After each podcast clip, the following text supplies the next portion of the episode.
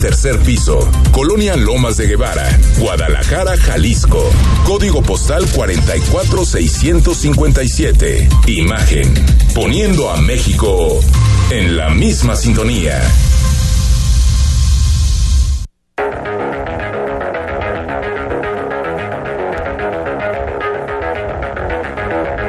Escuchas imagen. Escuchas Imagen Radio.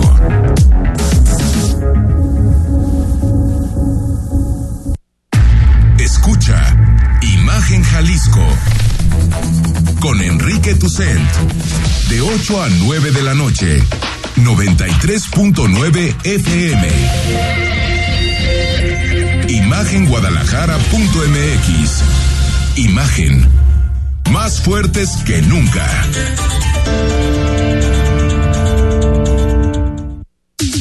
Twitter, arroba Imagen Radio GDL. Imagen, más fuertes que nunca. 8 de la noche con un minuto. Gracias por acompañarnos. El WhatsApp en imagen es el 3315 638136. Hoy es el último día si te quieres registrar para llevarte el libro del silencio del polvo de Carlos Aguirre Arias. Escríbenos, mándanos un mensaje con tu nombre completo y mañana decidimos quién se lleva el libro. Tarde calurosa en Guadalajara. Ayer tuvimos una extraña cabañuela, una extraña lluviecita de mayo, ¿no? Eh, eh, pero hoy, otra vez el calor, 33 grados al mediodía, y toda la ciudad dirigiéndose al poniente, porque a las 9 con 5 minutos de la noche juegan Chivas Atlas en el Estadio de las Chivas, Rodrigo La Rosa, y pues ya se empieza a ver pasé cerca de Avenida Vallarta eh, y ya se empieza a ver el tráfico tremendo. Yo que va a haber un una entrada hasta las Sí, entradón. no hasta las luminarias, todo eh, se va a llenar el estadio de las Chivas. ¿Cómo estás? Nervioso. Nervioso, ¿no? ¿Qué otra? No, también bien. No hay, nada, no hay nada mejor que un clásico en liguilla. No, yo no, yo los odio, la verdad. Yo No no, no nervioso, disfruto los Mira, clásicos en liguilla. Te echas me un ponen y muy se mal. te baja Ah, no, y, eso y en lugar de estar nervioso te empiezas a volver eufórico. Exactamente, está, No, está mejor Chivas ese Atlas. estado, ¿no? Pero qué, qué, qué cañón, porque eh, si Atlas le gana a Chivas, eh, Que- los rojinegros, Que mira, Dios guarde la hora. la, la glorieta de los niños héroes va a desaparecer. Ah, no. Y, no- y no es porque sea de los desaparecidos. Va a desaparecer por Ah, no, sí, claro, claro, de los claro. niños héroes porque se la van a... Y creo que si pasan las chivas, pues va a ser un final de ciclo para los rojinegros. Oye, ¿no? no, Después del siempre, campeonato. yo siempre decía que si alguna vez me tocaba un campeonato del Atlas, los niños héroes se venían abajo. Y hay que... Más o menos se vino la ciudad abajo Sí, no. diciembre del año pasado. Ahora, sí hay que reconocer que se comportaron Ah, bastante sí, sí, bien los duda, aficionados rojinegros. De frac, de etiqueta a los rojinegros. Y lo, lo festejaron merecidamente. Totalmente. Pero de eso a que lo sigan restregando en la cara. Hoy es 12 de mayo, o sea, quiere decir que hoy son seis meses de, de ese título del Atlas. Cinco, ¿no? Eh, cinco meses. Cinco meses. Que, que ya le paren, ¿no? Pues ya. Bueno, Ya, hay que ver qué pasa, que- a ver qué pasa, ¿no? Dos partidos, uno en el Estadio Chivas y otro en el Estadio Jalisco el próximo domingo. Si estás de camino al estadio, quédate en imagen.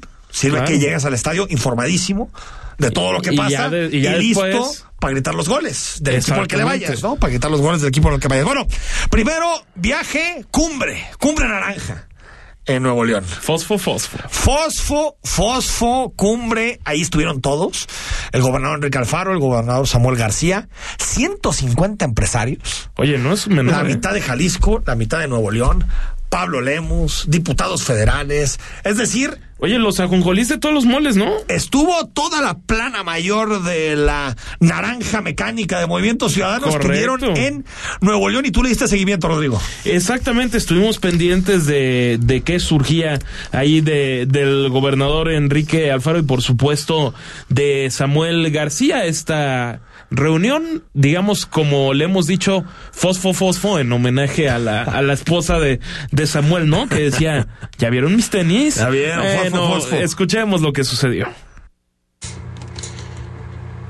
Continúa la alianza Fosfo. Esta mañana los gobernadores de Jalisco y Nuevo León, Enrique Alfaro y Samuel García respectivamente, sostuvieron un encuentro en Monterrey con líderes empresariales de ambos estados. En la reunión, el mandatario jalisciense habló y destacó lo que aportan al país estas entidades, al menos 15% del Producto Interno Bruto.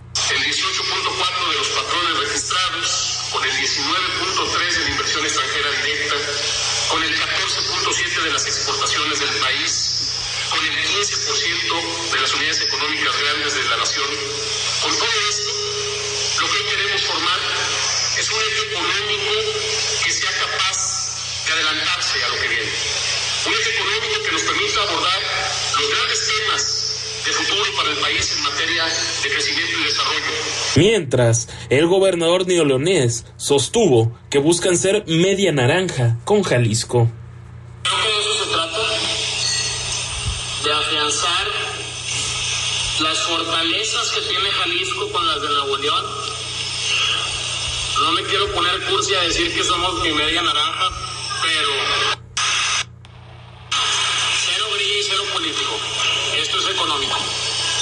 También pidió a las grandes empresas de estos estados que tienen oficinas corporativas en la Ciudad de México a cambiar su domicilio fiscal a Nuevo León y Jalisco para que en el futuro reditúe en más recursos. En el encuentro estuvieron presentes 150 empresarios. Rodrigo de la Rosa, Imagen Jalisco. El eje Jalisco Nuevo León y también pues sacaron a, a Fey, ¿no? ¿No pusieron ahí un disco de Fey? ¿Ah, sí? De la media naranja. Ah, Tú mi complemento, ya, mi media ya. naranja, ¿no? Estaban, se estaban complemento, platicando, ¿no? Eso dijo Samuel. García, ¿no? No voy a decir que es mi media naranja, Porque pero, no pero quiero, sí lo es. No quiero sonar Pero cursi, sí lo pero es. señor gobernador Alfaro Ramírez, eres como mi media naranja. Como mi media ¿Qué naranja? ¿no? Ahora, creo que en términos reales, poca agenda. Tal vez lo que podemos destacar es este discurso en torno a redefinir el pacto fiscal, ¿no? Eh, pero bueno, la tienen muy complicada los dos, porque No. si todo, si todo eh, eh, termina pasando como las encuestas indican, Morena va a tener en torno a 20, 21 gobernaturas a partir del Sí, no, 6 de junio, va a tener la mayoría del país y tú crees que se van a sentar Eso no va a a ver pasar. cómo le dan más dinero a Jalisco a Nuevo León. Yo creo que eso no y va a pasar. Y la de narrativa del pacto fiscal también hay que decir que perdió mucha fuerza en Jalisco. Ya tampoco la alentó más el gobernador Alfaro. También este Samuel fue muy cauto cuando llegó a la, a la gubernatura apenas en, en octubre pasado. Y bueno, así es lo que ha sucedido. Por cierto, de alguna forma se lleva en homenaje a los empresarios Eugenio Garza Sada y Fernando Aranguren que tienen que tienen en común que pues su, su, su historia, su vida terminó de forma muy trágica. Ambos fueron secuestrados y asesinados. Y a ver también de cara a 2024, qué tanto los bastiones Jalisco y Nuevo León le pueden dar votos a Movimiento Ciudadano para hacer una tercera alternativa en el país. Recordemos que ahí está el muchacho Colosio, Sí, que Colosio cier- Junior. Colosio Junior. que Colosio Riojas. a, a mí a mí me sorprende. Yo tengo muy buena muy buena idea de él, Sí, del yo alcalde también. de Monterrey. Pero me sorprende que que marque también en las encuestas cuando no ha hecho nada en su vida política. Me Es sorprende. que es una marca porque de la misma manera en que hay que decir está que la gente beneficiando de una marca. Bueno, que, que de la misma manera que hay que decir que la gente no se le debe juzgar por sus papás, tampoco se le debe beneficiar por sus papás. O sea, Y él ni está una ni siendo otra. claramente y él, pues, al final, a ver, por es el mártir de la es- política es- que es Luis Donaldo Colosio a ver, es un cuate joven, eh, eh, creo que creo que es un tipo mucho más sofisticado que Samuel García, que el gobernador de Nuevo León, pero en términos Muy reales, bi- bien ar- bien Pero en articulado. términos reales ha gobernado Nuevo León un año. O sea, fueron Monterrey. Es que Monterrey. Monterrey un año. Entonces, ya pensar que puede ser presidente de la República, No, a mí me parece hasta un exceso. totalmente inflado, ¿eh? Totalmente inflado. Claro, la marca Colosio en este país la conocen desde el pueblo más chiquito de Chiapas hasta el pueblo más alto de la Sierra Tarahumara en Chihuahua. Eso es lo que le da al hijo, Ahora, ¿no? pero a sí- Colosio Junior. Pero sí tendríamos que decir, Enrique, que creo que si vemos esto con miras al 2024, como ya todo se ve de, de esa forma, si MC decide ir con candidato solo, con candidato, con candidato único, y no se adhiere a lo que es el PRIAN RD, Yo creo que no se va a adherir. entonces Morena puede firmar la gubernatura de 2024-2030. La presidencia. La, la, sí, la, La presidencia. Las a gubernaturas ya firmar varias. son pecata Va a minuta. firmar varias. Tienes toda la razón, Sin la duda, grande, la duda. presidencia de la República. Si, Movimiento Ciudadano opta por ir fuera de la alianza, Se acabó. se acabó. Coincido acabó contigo porque todo. va a sacar 10, 11 puntos Movimiento Ciudadano. Y con eso Y tienes. ese es el diferencial que necesitará la oposición para competir en 2024. Por supuesto, yo creo No que. se va a adherir y que, Y yo tengo la impresión, nadie me lo ha confirmado. Como dicen, no tengo pruebas, pero tampoco dudas. Exacto. Que eh, una de las cosas que en aquella reunión de enero de 2021, ¿Cuál? A ver, recuérdame. aquella reunión entre Alfaro y López Obrador, ¿te acuerdas que salió López Obrador del Palacio Nacional con otro tono? Fue- También eh, López en Obrador cambió su tono y habló de Raúl Padilla. eh, ¿no te Estamos hablando del veintitantos de enero, sí, del año pasado. de, de vein- del, del 2021. 2021, sí. Yo creo que ahí también una de las peticiones de López Obrador Alfaro fue: yo te apoyo, yo apoyo Nuevo Le- no hay bronca, no me meto, no pasa nada, siempre y cuando MC no vaya en alianza con el PAN PRI PRD. No lo tengo confirmado. Pero de ahí, si uno va interpretando los hechos, te das cuenta que desde ahí MC dijo: nosotros con nadie. Y en ese Solos. momento se estaba gestando, se empezaba a gestar de forma con ese maquiavélico Claudio X González. El sí. perverso que hasta controla empresas noruegas. que controla empresas noruegas, exactamente. Bueno, el colectivo Luz de Esperanza mantuvo un plantón afuera del Congreso de Jalisco pidiendo que se apruebe la propuesta de Morena para dotar de autonomía a la Fiscalía Especializada en Desaparecidos. Mira, ah, Morena es un gran ecosistema. A nivel nacional, ¿odian la autonomía? ¿La Sí, odian? la- exactamente. Dice el presidente que la autonomía fue una fórmula neoliberal para entregarle eh, eh, los organismos públicos a los empresarios. Pero, oh my God, en Jalisco piden que la Fiscalía de Desaparecidos sea autónoma. Cosa que ahora estoy de acuerdo. estoy de acuerdo en eso. Pero- Totalmente de acuerdo. pero yo no- qué chistoso, ¿no? Es- Yo no creo, con todo respeto, que los diputados de Morena, quizás salvo Chema, estén en el radar del presidente de la República. Ah, no, no están. Definitivamente Pero me refiero a que no. debería haber una cierta línea de partido, ¿no? Me imagino. Yo supongo. Que lo que defiende el presidente a nivel nacional lo defienden a nivel local, porque a veces vemos y... Pero bueno, se manifestaron y hablaste con diputados, ¿no? Eh, exactamente, a ver, lo, lo que su- lo que sucede es que hacen un, un plantón de- de- reducido, pero plantón al fin y al cabo afuera de, del Congreso, ahí en la Avenida Hidalgo, porque pues apoyan esto que piden los morenistas y nos dimos a, la tarea primero de hablar con, con Héctor Flores, que es el secretario secretario general de, de esta agrupación.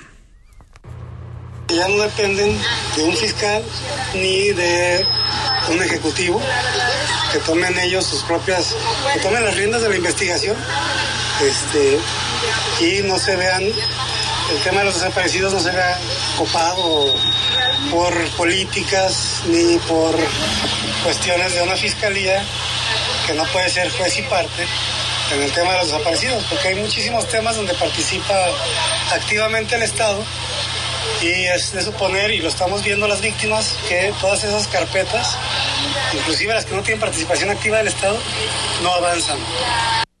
Por ahí está la opinión de Héctor Flores. También habló la diputada morenista Claudia García. Exactamente, porque hoy hubo sesión en el, en el pleno del, del Congreso y ahí aprovechó para presentar lo que será eh, esta, esta iniciativa. A ver, hay que decir que ni siquiera ha pasado por la Junta de Coordinación Política, que esté en primera o segunda lectura en el Congreso. Eso no ha sucedido. La escuchamos.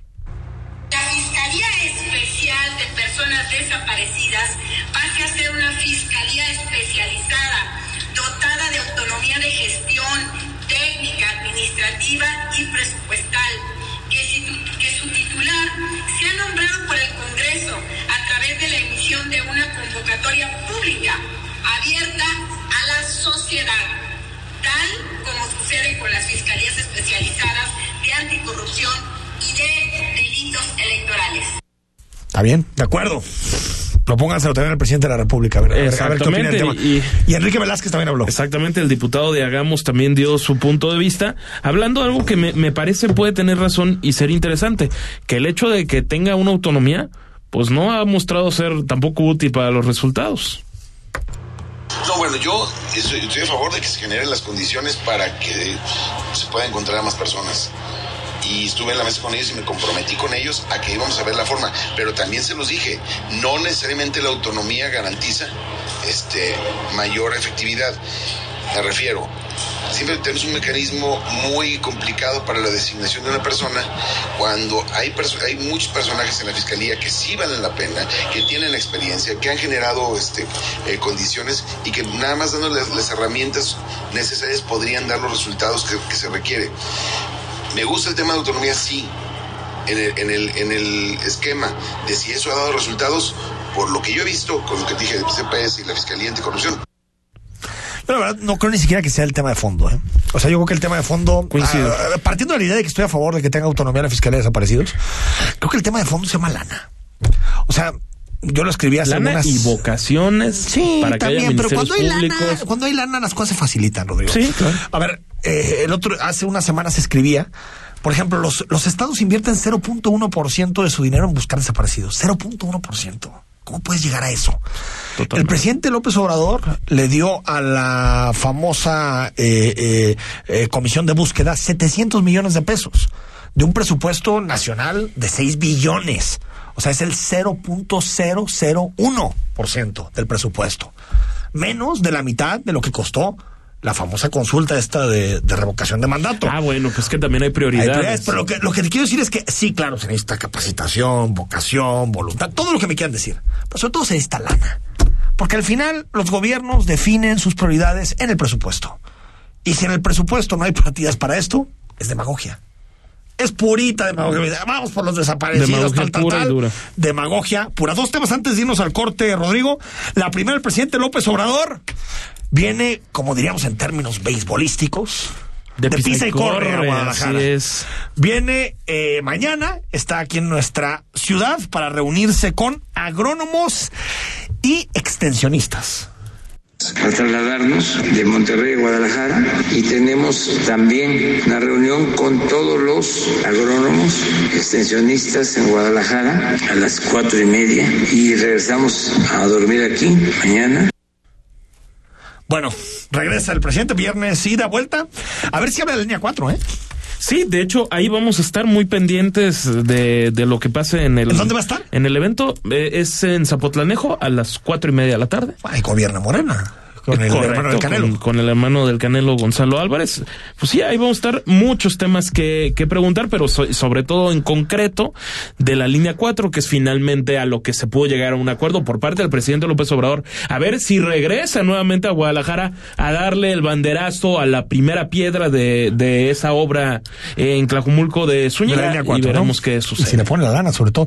Bueno, nos manda Arturo Cermeño, te mando un abrazo, querido Arturo, a través de, de Twitter. El, el tiempo de recorrido para cruzar eh, periférico vía Guadalupe, a través Ok. de Guadalupe, pues son, digamos, son unos 39 minutos más o menos para cruzar. 39 minutos. 39 minutos. Y eh, nos pone, seguramente le van a echar la culpa a la ciclovía. Ah, claro. Ahí ha de estar el señor, el, ¿cómo se llama? El, el Olivares, el Púas. Ahí ha de estar, ahí estar, va a estar diciendo, aquí está, ya ven, el problema de esto es la ciclovía. Todo es culpa de la ciclovía. Todo es Y culpa que de la nadie ciclovía. que tengo partido político, ¿eh? que nadie piense, ¿no? Que nadie nada más piense. digo, nada más he sido candidato. Eso es una coincidencia. Bueno, eso y segundo, se prendieron las alarmas por el asunto de la hepatitis infantil aguda, que es un asunto que está ah, empezando a generar problemas a nivel internacional. No hay que levantar alarmas. No, no, no, para no, nada. hay que pensar que viene otra pandemia, por favor, ya, tiempos normales, necesitamos calma, tranquilidad. No, se tiene que Eh, investigar a fondo. Sí, a ver, eh, le afecta a los niños, parece que no es tan grave como se está diciendo. Vamos a platicar con médicos pronto para que nos den un poco el balance de esto, de qué significa. Se detectaron los primeros casos en Nuevo León. Sí, y a- escuché al doctor Alejandro Macías que, que decía que, digamos, podría preocupar, eso no significa levantar alarmas ni mucho menos, porque no se tiene claro de, de cómo surge. O sea, si podía estar ligado al COVID-19, si es No. otra cosa diametralmente distinta. Simplemente no hay información. Esperemos que, que pronto la ciencia pueda llegar a una determinación de, de dónde viene y una vez tenido un diagnóstico más adecuado, pues saber qué, qué está sucediendo ahí. Pero si ya, ya casos confirmados, nada más en el estado de Nuevo León. de Hasta el momento, ¿no? Hasta el momento. Bueno, 8 de la noche con 19 minutos. Si estás de camino al Estadio Chivas, o estás regresando del trabajo, o vas a tomarte unas chelas para ver el partido, sigue con nosotros en imagen. Más adelante vamos a hablar de las decisiones que hoy tomó el Banco de México porque incrementa la tasa de interés para tratar de contener la inflación. Vamos a hablar de libros. Y también nos visita no solamente mi querido Carlos López de Alba, el editor, sino también nos visita la autora, La autora. del libro que vamos a regalar esta semana y vamos a hablar de un asunto que seguramente te interesa, que tiene que ver con los clubes y las asociaciones, asociaciones privadas. Todos los jueves nos metemos un ratito al asunto legal para que vayamos entendiendo algunas de las decisiones que se toman en materia jurídica. Y vamos a hablar de este tema, si se puede o no que se tomen decisiones unilaterales en clubes o asociaciones privadas. Estamos totalmente en vivo, al corte y seguimos en imagen. El análisis político. A la voz de Enrique Tucent. En Imagen Jalisco. Regresamos. Hagamos es una nueva alternativa de hacer política. Es el impulso de mujeres y hombres comprometidos con Jalisco. La defensa por los derechos de todas las personas. Las ganas y el corazón para cambiar la vida pública. Hagamos es la lucha por la igualdad, la fuerza de las mujeres jaliscienses, la defensa de los bienes y servicios públicos. Hagamos es diversidad, democracia, libertad. Hagamos es el partido de Jalisco para Jalisco. Hagamos. Mensaje dirigido a simpatizantes y militantes del partido político local Hagamos. Players Talk, el foro de líderes más importante del norte y occidente del país, presentado por Afirme, regresa este 7 de junio. Cuatro conferencias donde podrás conocer las historias de Alejandro Aragón, presidente del Grupo Orlegui, Alejandra Ríos, CEO de Ambrosía, José María Hernández, director del Grupo Pepe, y Héctor Castellanos, presidente del Grupo Casgo. Compra tus boletos en www.playerstalks.com diagonal boletos. Queda poco tiempo para tener a tu bebé y en Hospital Ángeles del Carmen queremos que disfrutes tu espera. Por eso te ofrecemos 10% de descuento en paquetes de parto y de cesárea. Consulta términos y condiciones en hospitalangeles.com. Hospital Ángeles Health System. Queremos un México lleno de vida. Volvo XC90, The Best Next Move. Estrena desde 1.349.900 pesos al pagar de contado o a 24 meses sin intereses con 3 años de mantenimiento incluido. Perfección y sofisticación que inspiran nuevos caminos. Visita tu distribuidor Suecia Car Guadalajara Galerías en Avenida Vallarta 5500-C, Colonia Chamichines Vallarta, Zapopan, Jalisco. Descubre más en volvocars.com diagonal MX. Imagen. Poniendo a México en la misma sintonía. Las voces más importantes del análisis político en Jalisco, en un espacio para comentar, reflexionar y polemizar sobre los temas de tendencia a nivel local, nacional e internacional. Imagen, más fuerte que nunca.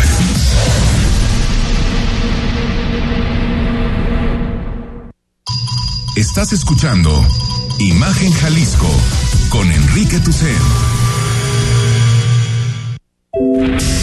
Facebook, Imagen Radio Guadalajara. Imagen, más fuertes que nunca. Estamos de regreso, 8 de la noche con 22 minutos. Eh, ¿Tú estás en club? No. No, ya, ya no. Eh, tampoco. en, en su momento sí, sí estuve y la, la verdad la pasé muy bien, pero ya hace algunos años que ya no. Es que no, no es barato. ¿eh? No, no, no, no, No es barato estar en barato. Bueno, eh, vamos a platicar hoy sobre casos que ha habido en distintos clubes, eh, asociaciones privadas, en donde por determinados comportamientos ha habido reacciones de estos espacios, de estas asociaciones. El, el último sucedió en el, en el Atlas Colomos, cuando un socio, pues digamos que fue extrañamente acompañado al club. Sí, es- por no decir más. Digamos que acompañado por personas le- les llaman de dudosa reputación. Bueno, no sé si de dudosa es que no, reputación. no sé cómo les llaman ya, pero, pero, pero, sí, eh, bueno, digamos que lo que se imaginan, ¿no? exactamente. Y bueno, fue expulsado. Eh, ha pasado no solamente ahí, sino que también, por ejemplo, han, han expulsado a, a- a gente por tener tatuajes en, en su cuerpo, ¿no? Como el Club Lomas. Es decir, estamos en el debate sobre hasta dónde pueden o no estos clubes tomar estas decisiones con relación a su código de honor, sus comités de honor y sus reglas. A ver, es que hay clubes que hay que decirlo son francamente racistas, para decirlo con todas sus letras. o clasistas, ¿no? Pues, pues muy, muy de la mano. Pero lo pueden hacer o no lo pueden hacer. Más allá de valoraciones políticas, Especialistas. lo pueden hacer, no lo pueden hacer. Pues nos metemos al, con nuestros consultores en materia jurídica. Hoy está Gabriel Ruiz, que es socio del despacho de abogados Rabinal Ruiz Garza Alfaro. Querido Gabriel, ¿cómo estás? ¿Qué tal? Muy bien, buenas noches, ¿cómo están? Como siempre aquí, gusto saludarlos. Y con un tema interesante, ¿eh? polémico en redes sociales, interesante de qué hablar porque tiene mucha tela jurídica de actualidad, ¿verdad? De cómo crear una sociedad contemporánea que tanto criticamos y, tiene un tinte de cómo podemos sacarle el lirio legal a este tema. ¿Verdad? Oye, a ver, eh, empezando, ha- hay algunos casos, ¿no? Estos que más o menos relatábamos. Sí. Eh, eh, ¿Les llegan muchos casos de este tipo ustedes? ¿Se han dado Pues mira- cuenta de que existen muchos casos de gente que no está conforme con ciertas decisiones de los clubes? Siempre es polémico cuando alguien lo expulsan de un club, ¿no? Claro. Pero ¿qué recurso tiene? O sea, dices, pues me expulsaron y, y ya no hay forma de cómo volver. Hay gente que vive para el club, o sea, hay, hay, hay socios que viven para pagar la mensualidad del... Ah, coincido. Totalmente. Para ir a nadar en la mañana, Sí, echar el tenis, eh, bueno, al country, ¿no? Así es. O sea, Que inclusive pues tiene un valor patrimonial porque una acción de un club pues, es bastante cuantiosa, ¿no? Entonces, ¿qué pasa cuando una decisión de un comité que unilateralmente lo expulsa por cualquier situación que está contemplada en el reglamento? Ya el socio ya no tiene oportunidad de decirles al comité, oye, pues, ¿me escuchaste? ¿No me escuchaste? De menos, dame la, la audiencia para decir, ¿estás en la razón o no estás en la razón, no? De apelar, vaya. Claro, así es. Pero no existe, no existe ese, ese derecho a réplica. O si existe es muy, es muy este limitado, muy, parco, constreñido. sí, muy parco. Entonces, bueno, nosotros hemos analizado ciertos casos y ciertas, ciertos este reglamentos del com- de los comités. Y hoy por hoy no hemos, no hemos encontrado un reglamento que contemple lo que una sociedad contemporánea hoy, como es, pues la equidad y género, ¿verdad? Como lo son, pues las garantías de defensa, como el libre desarrollo de la personalidad, que es un tema novedoso, y como tú decías, digo, pues ¿por qué podemos criticar a una señorita que va vestida en, en- en prendas que anteriormente se consideran inmorales? Y hoy Exactamente. son totalmente morales. ¿Por qué? Porque O la tener gente- tatuajes. Porque hemos evolucionado O sea, como ¿cómo- cómo- sociedad. es que cómo- nada más faltara que una mujer no- no se pueda vestir como ella quiera. O sea, Es aquí, el increíble. asunto, aquí el asunto es, oye, si quieres ahorita entramos al comité de honor per se, a estos comités. A ti te pueden, eh, por más que lo diga un reglamento, te pueden expulsar de un lugar, por muy privado que sea, por algo que contradice, no sé, la constitución, nuestras leyes, porque al final si a ti te expulsan por un tatuaje, pues están en contra del libre desarrollo de tu personalidad, que es un mandato Totalmente, constitucional avalado por totalmente. la Corte y por lo tanto están infringiendo la ley. Así es. Mira, estas cuestiones sobre, la, sobre el control constitucional en, que ejercen los ciudadanos, por ejemplo, una asociación, que, Sí. es, un, que es un particular, Sí. es, es relativamente nuevo, ¿eh? Tiene una modificación de la ley de amparo del 2013. Ya tenemos ciertos criterios y ciertos, ciertos antecedentes que sí caben la defensa de los particulares contra un particular. ¿Qué se dan? Se tienen que dar cuatro actos para precisar que cabe el, el- el juicio de amparo. El primero es, hay un acto que crea y ordena ejecutar o trata de ejecutar un acto que a su vez crea modificación una situación de derecho. Ok. Sí. La expulsión de un socio, una asociación civil, este reporte de pérdidas patrimoniales, pues él pagó por esa, por esa membresía y hay un decremento en su- patrimonio. Se le concedió un derecho, el derecho a entrar al, socio. Entonces, sí se actualiza esa, esa causal para que el juicio de amparo. Ahí lo palomeamos. Luego, el acto que diga el Consejo de Justicia, que la hace de forma unilateral. Ok. O sea, sin eh, que haya audiencia, digamos, para, para esta persona, para que explique. Habitualmente los comités se juntan, hoy vamos a... Dicen, oye, que este cuate hizo esto, tiene un tatuaje para afuera. deliberan. Vámonos. Tú, tú, tú, tú, afuera, va. Entonces, si es un acto que se equipara a un acto de autoridad, completamente. Luego, las funciones del Consejo de y Justicia están determinadas por una norma legal, una norma general. Los estatutos, que es la base de la asociación civil, los cuales se crearon y derivaron de una libertad de asociación que consagra la Constitución, pues en, en ese argumento está. Es otro palomeado. O sea, el estatuto tiene que estar de acuerdo con la Constitución. Sí, claro, la libre asociación. Por eso tú no puedes decir, oye, ¿sabes qué? Yo no voy a decir, yo no voy a dejar que entren mujeres en mi club.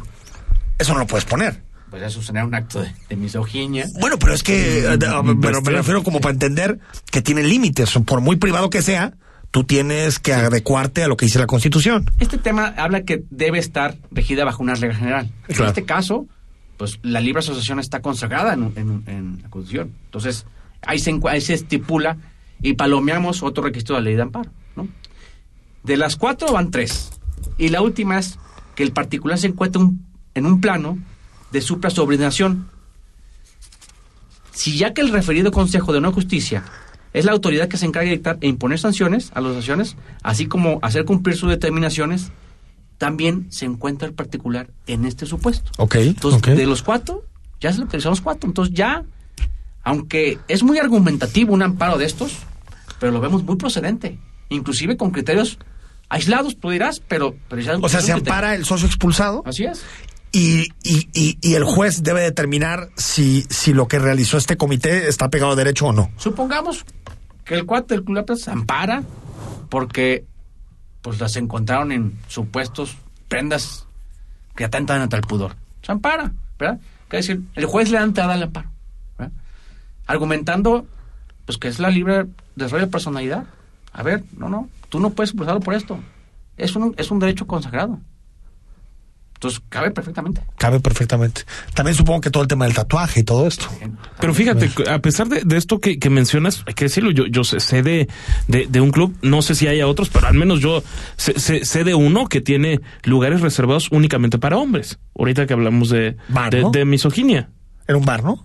Un bar, sí. El country. El country. Sí, Para decirlo. No sé si sigue siendo así. Hasta donde yo sé, sí. O sea, ¿no pueden entrar las mujeres? No pueden entrar las mujeres a Eso ese lugar antes, en no sé si sigue siendo. Déjame, voy, voy a preguntar. Habría que preguntarlo, pero Eh, Que eso es discriminatorio, abiertamente discriminatorio. Totalmente. Bueno, y tengo entendido que cuando se hizo los Panamericanos, y ahí fueron los eh, los de Caballos. la equitación. te tocó cubrir ese Ah, evento. sí, no sabes la- lo maravilloso que de mis recuerdos. Y, y- y recuerdo que tuvieron, les pidió la- los Panamericanos, la, la ODEPA, les pidió quitar ese, esa norma, digamos, ¿no? Entonces, se avala, en términos jurídicos se puede hacer un amparo, y por lo tanto se pueden combatir este tipo de decisiones, Gabriel. Completamente, completamente. Y también habrá que hacer una revisión y actualizar los reglamentos internos para que no pasen actos como esos. Hijo. Ahora, es que lo- a, a- a lo que quiero llegar es, si tú haces un reglamento, o sea, tú no puedes hacer el reglamento que se te viene en gana. ¿O sí, Gabriel? Sí, sí. Pero ¿y si tú estás discriminando y si tú estás tomando decisiones que afectan a terceros? Vas a dar pie a que, a que te... A que se te amparen. Sí, claro. Pues es ilegal, de alguna manera, esa, esa legislación. Bueno, ahí está el asunto polémico de los clubes, de las asociaciones. Supongo que también tiene que ver con gyms, con, pues, con muchas, ¿no? Hasta escuelas también. Escuelas, ah, bueno, es cierto también escuelas, ¿eh? Que, que he sabido de casos Ojo de, con las escuelas, sí. de escuelas muy conservadoras que a familias que se divorcian, pues ya no les dejan reescribirse y bueno, cosas Todos los criterios extrañísimas. que hay antecedentes es- provienen de escuelas. Fíjate, todos provienen de escuelas. Gracias por venir, mi estimado Gabriel eh, Ruiz, que es parte socio del despacho de abogados Rabinal Ruiz Garza y Alfaro. Eh, ¿Tienes redes, algo para que te busquen? Sí, en Twitter, Geo Ruiz Cortés. G.O. Ruiz Cortés. Geo Ruiz Cortés, ahí mandan un mensajito. Claro que sí. Para cualquier cosa. Gabriel, gracias por venir. Que estén bien. Gracias. Vamos al corte, hablamos de economía y hablamos de libros, que ya es jueves. El análisis político. A la voz de Enrique Tucent. En Imagen Jalisco. Regresamos. Players el foro de líderes más importante del norte y occidente del país, presentado por Afirme, regresa este 7 de junio. Cuatro conferencias donde podrás conocer las historias de Alejandro Aragori, presidente de Grupo Orlegui, Alejandra Ríos, CEO de Ambrosía, José María Hernández, director del Grupo Pepe, y Héctor Castellanos, presidente de Grupo Casgo. Compra tus boletos en www.playerstalks.com diagonal boletos. Volvo XC90, The Best Next Move. Estrena desde 1.349.900 pesos al pagar de contado o a 24 meses sin intereses con 3 años de mantenimiento incluido. Perfección y sofisticación que inspiran nuevos caminos. Descubre más en volvocars.com diagonal MX. En Tlajomulco estamos reconstruyendo la forma en que tú y yo hacemos trámites. Sin rodeos, sin burocracia y sin coyotes. Muy pronto conocerás el punto de atención personalizada. Gobierno de Tlajomulco. Escucha la voz más saludable de México. Etel Soriano. En bien y saludable. De lunes a viernes a las 15 horas. Por Imagen Radio. Poniendo a México en la misma sintonía.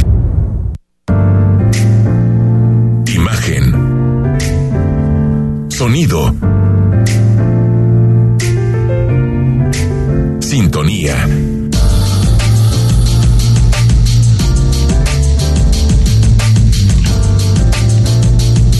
Poniendo a México en la misma sintonía. Las voces más importantes del análisis político en Jalisco en un espacio para comentar, reflexionar y polemizar sobre los temas de tendencia a nivel local, nacional e internacional. Imagen, más fuerte que nunca. Estás escuchando Imagen Jalisco con Enrique Tucent. YouTube. Imagen Radio Guadalajara. Imagen. Más fuertes que nunca. 8 de la noche con 35 minutos. Gracias por seguir con nosotros. Es jueves, eso significa que nos metemos por completo a la agenda económica. Hoy día importante porque, perdón, el Banco de México sube la tasa de interés a 7%, siguiendo un poco la 50 puntos base, siguiendo un poco la, la decisión que tomó la Reserva Federal la semana ¿Qué impacto tendrá en nuestras vidas? ¿Puede bajar o no la inflación? Eh, ¿Es eh, eh, una decisión adecuada? Lo consultamos con Paulina Contreras, que es analista en materia económica y profesora de la Universidad Autónoma de Guadalajara. ¿Cómo estás, Paulina? Hola Enrique, muy buenas noches, como siempre, con mucho gusto de saludarte, también a Rodrigo. Lista para en, unos, en un rato más este, ver a nuestras chivas triunfar. Bien hecho, Paulina, bien hecho, bien hecho. Oye, como, sí, como bien decía, pues sí sube la tasa de eh, objetivo y además lo hacen prácticamente en la sintonía o en la expectativa que se tenía eh, por el mercado, 50 puntos base. A partir de mañana eh, comienza, digamos, o, sea, o aplica esta tasa de 7%. ¿Qué efecto prevés? ¿Crees que puede llegar a tener un efecto positivo en la inflación o más bien significa un poco detener las alzas que hemos visto en las últimas semanas? ¿Qué expectativa debemos de tener? Eventualmente tendrá que hacerlo. Sin embargo, creo que resaltaría algunos puntos del comunicado. Reconoce el Banco de México que las expectativas de inflación pues se han ido incrementando. De hecho, en el propio eh, comunicado pues se eleva eh, el pronóstico de inflación tanto para eh, el cierre del año, incluso para eh, el próximo año. Es decir, no tanto que se incremente en, en cuanto a que sea más alta que la actual, sino más alta que las previsiones que tenían en la junta pasada.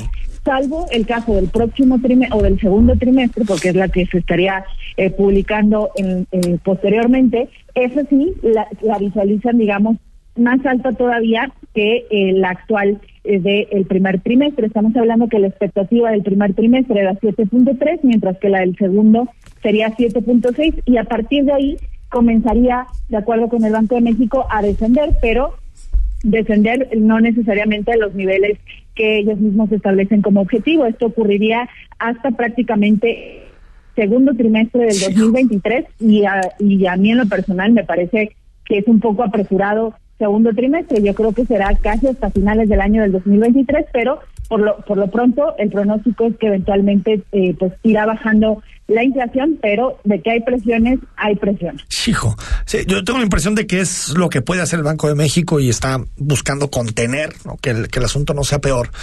Pero me gustaría conocer, Paulina, tú, tú, digamos, ¿tú qué le dirías al, al auditorio de, de cómo hacerle para lidiar con la inflación? Es decir, pues hay cosas que tenemos que hacer, hay cosas que, que tenemos que comprar, no podemos dejar de comer. es decir, eh, eh, ¿tú, ¿tú qué crees que deberíamos de hacer como consumidores? Es decir, comprar ciertos productos, comparar mejor, eh, no sé, utilizar menos el auto, cuidado con los energéticos. ¿Qué deberíamos hacer un poco para que la inflación no nos afecte tanto? Creo que tocas puntos muy relevantes, Enrique, porque necesitaríamos entender también qué es esta tasa de interés, ¿no? ¿Por qué se vuelve relevante y por qué es para controlar la inflación? Bueno, esta tasa de interés objetivo es la, el costo del dinero. El costo. Es el monto en el cual el Banco de México emite, digamos, inicialmente el dinero, le presta a los bancos y los bancos se prestan entre sí.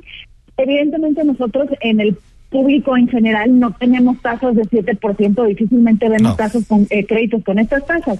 A partir de ahí, de ese tasa objetivo, los bancos van eh, fijando sus tasas. Mientras más alta se vuelva la tasa, se vuelva la tasa objetivo, más más eh, caras también se vuelven las tasas que nos cobran los, bancos comerciales. Por lo tanto, una de las recomendaciones sería evitar endeudarse en estos momentos o hacerlo, eh, digamos, lo más inmediato posible, porque la expectativa es que la tasa siga incrementando, que incluso se espera que sea a, de un nivel hasta el 9%. Entonces, si se requiere contratar un crédito, eh, pues lo ideal es que sea justo antes de que sigan subiendo las tasas. Estamos hablando ya de ocho incrementos consecutivos prácticamente desde mediados del año pasado. Entonces, eh, la, la expectativa de que se incremente la tasa es que eh, pues llegue prácticamente a este nivel de 9%, y entonces en ese sentido valdría la pena que si se tiene que endeudar o contratar un crédito, eh, pues hacerlo antes de que se vuelvan más caros. Por otro lado, eh, los créditos que ya están contratados, pues esos por lo regular tienen tasas fijas, por lo tanto, pues no hay problema. Pero ojo con las tarjetas de crédito, las tarjetas de crédito tienen tasas variables.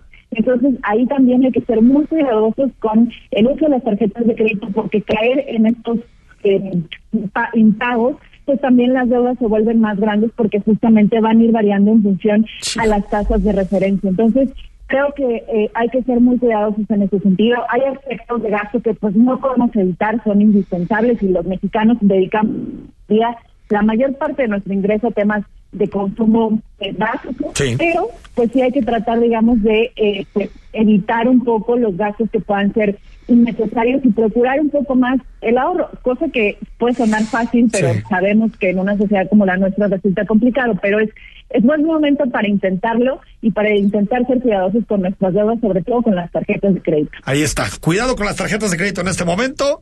Si vas a pasar el tarjetazo, mejor que cuando llegue a final de mes, pues tengas para para pagarlo, ¿no? Y con eso te evitas ese Con cuidado, entonces. Con cuidado, mejor con cuidadito estas próximas semanas. Paulina, te dejamos ir y que haya suerte. Así es, que haya suerte. Eso, espero yo también, Enrique. Un fuerte abrazo. Gracias. Ahí está Paulina Contreras, analista en materia económica. Ya llegó Carlos López de Alba y está muy provocador, con una camisa de campeón del Atlas, a lo Atlas. Eh, la gente cree que se puede venir como quiera. Eh, Oye, pero para la imagen, como que esta etiqueta el asunto, ¿no? Esa es la libertad que hemos dado aquí en este espacio. Exactamente. Como quiera. Antes de irnos al corte, dos temas, Rodrigo La Rosa, que creo que son importantes. Que no son provocativos, Que no son provocativos. Uno, acaba de actualizar Pemex el costo final de la refinería Dos Bocas. Ah, eso no tiene desperdicio. Y el incremento de costo es, con relación al proyecto original, es de 5 mil millones de dólares. Ah, No de pesos. de pesos. 5 mil millones de dólares. Si lo multiplicamos por 20, son 100 mil millones de pesos de diferencial entre lo que se pensaba que iba a costar la, Dos Bocas, la refinería, y lo que va a terminar costando Dos Bocas. Hasta el momento, ¿eh? porque no se ha terminado. 100 mil millones de pesos, Rodrigo. Yo lo que me pregunto es, ¿qué hubiera dicho López Obrador opositor? A esto. Si al gobierno de Peña se le hubiera incrementado un proyecto 100 mil millones de pesos. No, no, no, no. Diría que es corrupción. No, ¿qué estaría diciendo Citlali? Diría ¿Qué que se robaron dinero. Diría que, que no cuidan el dinero del pueblo. 100 mil millones de pesos. Y no solo eso, va a refinar menos petróleo. Va a ser menos gasolina. Se va a estrenar como una refinería, bueno, como Santa Lucía. Refinerita. Más o menos. Como un- al estilo de este gobierno, ¿no? Hijo, 100 mil millones de pesos. No, y a, y a mí sí, sí me parece, digo, yo, yo me convencí de que era un cuento chino esto de la austeridad republicana cuando cancelaron Texcoco, pero creo que esto, eh, es que me parece que, que son números y si hay algo objetivo son los números. ¿Cómo podemos sostener que se ahorra en el, en el país y que estamos frente a la austeridad republicana cuando tenemos esto? Porque por otra parte, tienes el austericidio para tener hecho un caos la aviación en el país, algo que funcionaba muy bien pero eso no es prioridad. Lo que es prioridad es logramos la, la soberanía en temas petroleros. Que tampoco lo veo por ahí. Pero, que tampoco va a suceder. Eh, eh, invirtiendo el dinero nacional en una refinería para energía del siglo XIX cuando tendríamos que estar pensando en otras cosas por completos, como las energías renovables, como transición energética, pero bueno, ni modo, así es el proyecto de país y yo estoy de acuerdo con Rodrigo. Que no nos vendan centavos por pesos. Te no. ahorras y el presidente gana 100 mil pesos, pero después cuesta 100 mil millones más un proyecto, pues por mí que el presidente gane 400 mil y Por que mí se gasten bien las por cosas. mí también. Y que se gasten bien las cosas. Y que no ande favor. volando en aviones comerciales porque va contra la seguridad nacional. Y bueno, antes de irnos al corte, el presidente descartó que se vea, digamos, golpeada la relación con Estados Unidos debido a esta insistente petición de López Obrador de que por favor inviten a Cuba, por favor inviten a Nicaragua, por favor inviten a Venezuela. Y todavía el presidente lo dice, hay que invitar a todos los pueblos. Como si estos pueblos eligieran a sus gobernantes. Estos pueblos son gobernados en dictaduras. Ahí nadie elige a sus Es gobernantes. correcto. Ahí nadie Es elige a sus gobernantes. Así lo dijo el presidente. No, eh, siempre he dicho que hemos recibido un trato muy respetuoso del presidente Biden, sin que yo hable de independencia y de soberanía, él siempre menciona que nuestro trato se da a partir de un pie de igualdad. Pues sí, vamos a pasar la historia como el primer país que es invitado a una cumbre y que antes de ser invitado, pues dice que, invi- que, que invitados tienen que ir. Exactamente, correcto. Eh, eh, con esto de que la soberanía. No, no, no, a ver. La democracia está por encima de la soberanía. Siempre va a estar por encima. Las libertades, los derechos humanos, los principios tienen que estar por encima de la soberanía. Oye, Siempre tienen que hoy, estar por hoy, encima de la hoy un monero, y, y que no es precisamente del, del periódico La Jornada, aunque ganas no le han de faltar. este, Igual lo fichan. eh, en una de esas es el fichaje estelar. Pone de que, de que Estados Unidos no respeta la democracia. O sea, Órale. caricaturiza a Biden y dice: Nosotros tampoco vamos a ir porque no respetamos a la democracia. Ah, caray, es una de las democracias más consolidadas del mundo. Sí, sí. Como Ah, bueno. todas con errores, como todas con deficiencias, porque al final la democracia Ah, bueno. eso no es un sistema perfecto. Pero créeme que se vota, se respetan derechos, existen jueces independientes, existe todo lo que el tiene que tener sistema una electoral libertad mexicano de expresión. funciona mejor que el de Estados Unidos. Yo creo que Yo, el sistema mi punto, electoral, sí. mi punto de vista. Creo el que sistema las electoral. libertades y todo lo demás no lo sé, pero el sistema electoral, coincido contigo, lo que sí no es posible es que se pueda avalar a Ortega, a Maduro y a Castro. Me parece... Es eso es lo que, lo, lo que hace que de pronto cierta izquierda cause tanto dolor de estómago cuando defienden ese tipo de sátrapas. Ese es el problema. Exacto. Gente que está en contra de todos los derechos, de todas las libertades, en contra de que la gente participe y el presidente empeña su prestigio, su credibilidad para que vayan estos cuates. Me parece increíble. Al corte, ya es jueves. Rodrigo, hablamos de libros. Siguen imagen. Más agradable el asunto. El análisis político. A la voz de Enrique Tucent. En Imagen Jalisco. Regresamos. Players Talk, el foro de líderes más importante del norte y occidente del país, presentado por Afirme, regresa este 7 de junio. Cuatro conferencias donde podrás conocer las historias de Alejandro Aragón, presidente de Grupo Orlegui, Alejandra Ríos, CEO de Ambrosía, José María Hernández, director del Grupo Pepe, y Héctor Castellanos, presidente de Grupo Casgo. Compra tus boletos en www.playerstalks.com diagonal boletos. Volvo XC90, The Best Next Move. Estrena desde 1.349.900 pesos al pagar de contado o a 24 meses sin intereses con 3 años de mantenimiento incluido. Perfección y sofisticación que inspiran nuevos caminos.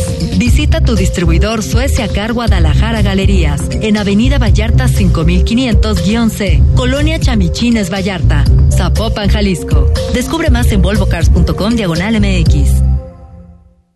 En Tlajomulco estamos reconstruyendo la forma en que tú y yo hacemos trámites. Sin rodeos, sin burocracia y sin coyotes. Muy pronto conocerás el punto de atención personalizada. Gobierno de Tlajomulco. Está usted escuchando Imagen. Sintonía. Poniendo a México en la misma sintonía.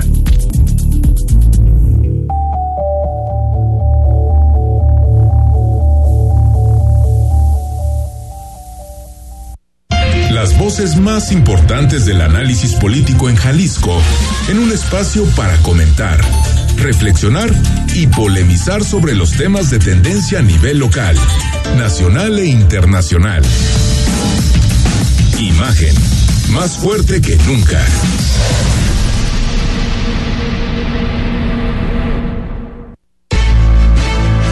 Estás escuchando Imagen Jalisco con Enrique Tucent. Instagram, arroba Imagen GDL. Imagen, más fuertes que nunca. En Versa Concepto ofrecemos porte, elegancia, estilo y diseño. A través del tiempo, Versa Concepto se ha enfocado en el desarrollo, diseño y fabricación de los muebles de oficina, escolar y hospitalidad. Versa Concepto te ofrece ergonomía y vanguardia en los muebles que vas a utilizar a lo largo de tu vida y tus actividades diarias. Nuestra línea de sillería ofrece ergonomía, calidad de diseño. No solamente se siente bien, también se ve bien. Nacimos con la misión de crear muebles y sillas para oficinas proponiendo un estilo diferente para cada ambiente. Hoy somos empresa líder en el ramo, revolucionando por completo la industria del mobiliario para oficina y escolar en todo el país. Somos la única empresa mexicana que adicional exponer en Neocon, que es la Feria Internacional de Muebles de América, donde exponen las marcas más importantes, también lleva la mayor comitiva de estudio e investigación para siempre estar a la vanguardia en estilo y diseño del ramo mobiliario. Versa Concepto ofrece servicios integrales de proyectos, llave en mano, diseña trajes a la medida para cumplir siempre las necesidades de nuestros clientes. Somos empresa en expansión, diversificando en nichos mobiliarios adicionales a oficinas, corporativos y escuelas, tal como es el mercado de la hospitalidad, como siempre, en Imagen Jalisco, nuestros amigos de Versa Concepto. Hoy es día de libros con el provocador, Carlos López de Alba. ¿Cómo estás, Carlos? Bien, hablando de muebles, este... Esa camisa de campeón al Ese Irán. Mier, lo vamos Se me a... hace que le hiciste tú. Sí es un poco, sí es un poco pirata, eh, pero... Sí, es un poco pirata, pero bueno. Pero es del campeón, es del campeón y vamos a seguir siendo campeones A ver hasta cuánto les por lo queda eso, menos a de aquí a eso. dentro de dos semanas. Pero hablando de gente campeón, hoy tenemos aquí una invitadaza que es... A ver, doctora- preséntame a Celia del Palacio. La doctora Celia del Palacio, quien, que no es tapatía por nacimiento, pero es Por adopción, definitivamente por adopción. Y bueno, hoy nos viene a hablar de una novela padrísima que se llama No me alcanzará la vida, que ahorita antes de entrar al aire y estábamos platicando de que es una segunda edición, este, y siempre eso es de celebrar, y sobre todo en un país de, de, de lectores como los mexicanos, este. es agresivo. Estuvo fuerte No como las eso, mexicanas. ¿eh? La gente en imagen Estuvo lee. fuerte. No, bueno, este, pero el grueso del cuadrante Es cierto, este, es cierto, es no cierto. hace posible que Vemos hacia dónde vas. reimpresiones o segundas o terceras ediciones y en este caso esta novela de No me alcanzará la vida que, que escribe Celia del Palacio. Doctora, bienvenida. Cuéntanos, para empezar un poquito de ti, no eres tapatía, pero duraste muchos años haciendo academia, formando alumnos, este, haciendo historia en la ciudad, luego te fuiste a, a Veracruz, ¿verdad? Pero cuéntanos un poquito. Bueno, eh, buenas tardes, qué bueno que podemos estar aquí platicando. Yo, en efecto, no soy de Guadalajara, pero de corazón sí soy. Eh, viví aquí durante muchísimos años, fui profesora de la Universidad de Guadalajara, 23 años, y bueno, obsesionada con Guadalajara, que eso es lo que se nota en esta novela. Es una novela histórica sobre Guadalajara. Ah, mira. Y pues un personaje fundamental de esta novela es la propia ciudad, de cómo pues, eh, la personaje camina por la ciudad. eh, camina por la ciudad y va descubriendo pues todo lo que fue su pasado y el presente de la ciudad también. Eh, después me fui a Veracruz en efecto y ahora espero estar de regreso ya para siempre en Ah, Guadalajara. Estoy muy contenta. por Esta, eso. esta, esta novela, ¿cuándo la escribiste? La escribí, eh, eh, se publicó por primera vez en el 2008. Yo empecé a escribirla desde que terminé la carrera Ah, no porque parte de esa investigación fue mi tesis de licenciatura sobre las primeras revistas literarias de Guadalajara y el personaje es un poeta que luego se convirtió en militar que apoyó muchísimo la reforma, las leyes de reforma, un liberal así de esos convencidísimos, eh, Miguel Cruz Aedo, eh, que no se le reconoce mucho, pero a todos sus amigos sí, eh, José María Vigil, Las calles. Ignacio Luis Las calles Vallarta, que bajan hacia el centro, que todos, suben del todos centro, sí. tienen nombre de calle ahí, excepto Miguel Cruz Aedo, que Ah, no, alcanzó calle el pobrecito. Entonces, pues por eso yo lo, ¿no? lo- Sí, yo creo que es ¿no? muy importante y sería muy bueno recuperar Ahora dices, su, eh, es su una historia, de amor. historia. Entre, es una entre historia de una amor. rica hacendada y un combativo liberal, que es, Así muy- es. que es muy como Guadalajara, ¿no? que tiene esas dos, ¿no? Sí, es que, que- siempre que- Guadalajara ha que- tenido, digo, siempre decimos que Guadalajara es muy mocha. Sí, sí, Pero, sí, sí, pero, pero también ha habido un movimiento liberal, tapatío muy fuerte.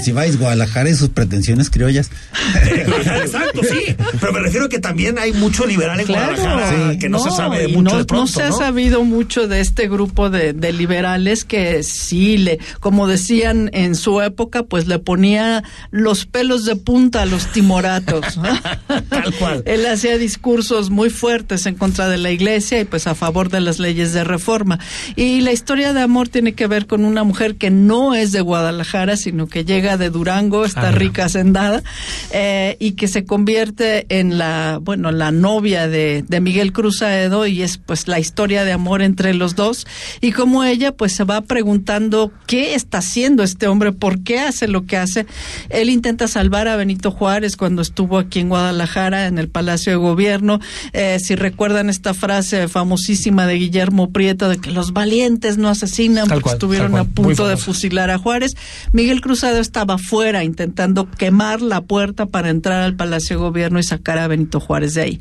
Entonces, bueno, todas estas cosas probablemente no se conozcan mucho en Guadalajara y por eso yo quise recuperar la historia de este, de este muchacho, pues que eh, defendió con su vida digamos, eh, sus ideas, lo que él creía, ¿no? Dentro del este contexto de la relación que tenía. Así de la es, amorosa, fortísima. ¿no? Y ahora Carlos. Enrique, Rodrigo, y Celia y el auditorio, desde luego, como, como saben y como pueden escuchar y apreciar, Celia es una mujer de letras, además de que, de que escribe muy bien, este también, como se puede apreciar en este, y como lo van a apreciar ya que la compren en esta novela, también es historiadora, pero háblanos un poquito, hay una historia ahí, aunque, aunque el protagonista es Miguel, el hilo discursivo lo lleva, lo lleva la voz femenina, y además hay un, hay un, ha- hay una historia a caballo entre la Guadalajara de 1830, 40, 50, 40 y este, tantos. con la Guadalajara contemporánea. o sea, hay un flashback y un flash forward permanente entre va un capítulo en la en la Guadalajara post independentista y otro capítulo en, la- en la Guadalajara ahí con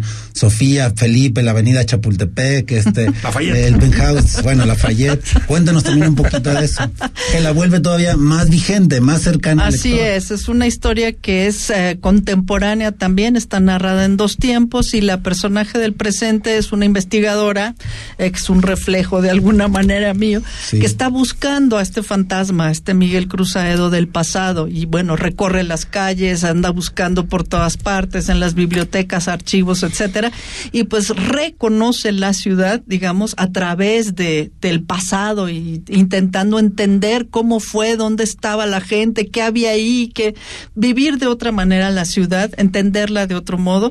Y pues esta mujer eh, también regresa a Guadalajara después de una decepción amorosa y se encuentra con esta ciudad que ya no es la que ella había eh, vivido y tampoco es la Guadalajara del siglo XIX. Entonces, ¿cómo se va transformando este personaje que es la ciudad también, no? Eh, y ella se va preguntando... Eh, ¿Qué se espera de ella? ¿Qué se espera de una mujer? No es una mujer eh, tradicional, ¿no? Y pues a veces no es muy bien aceptada en ciertos círculos porque ella todo el tiempo está como rebelándose contra el destino de lo que debe ser una mujer. ¿no?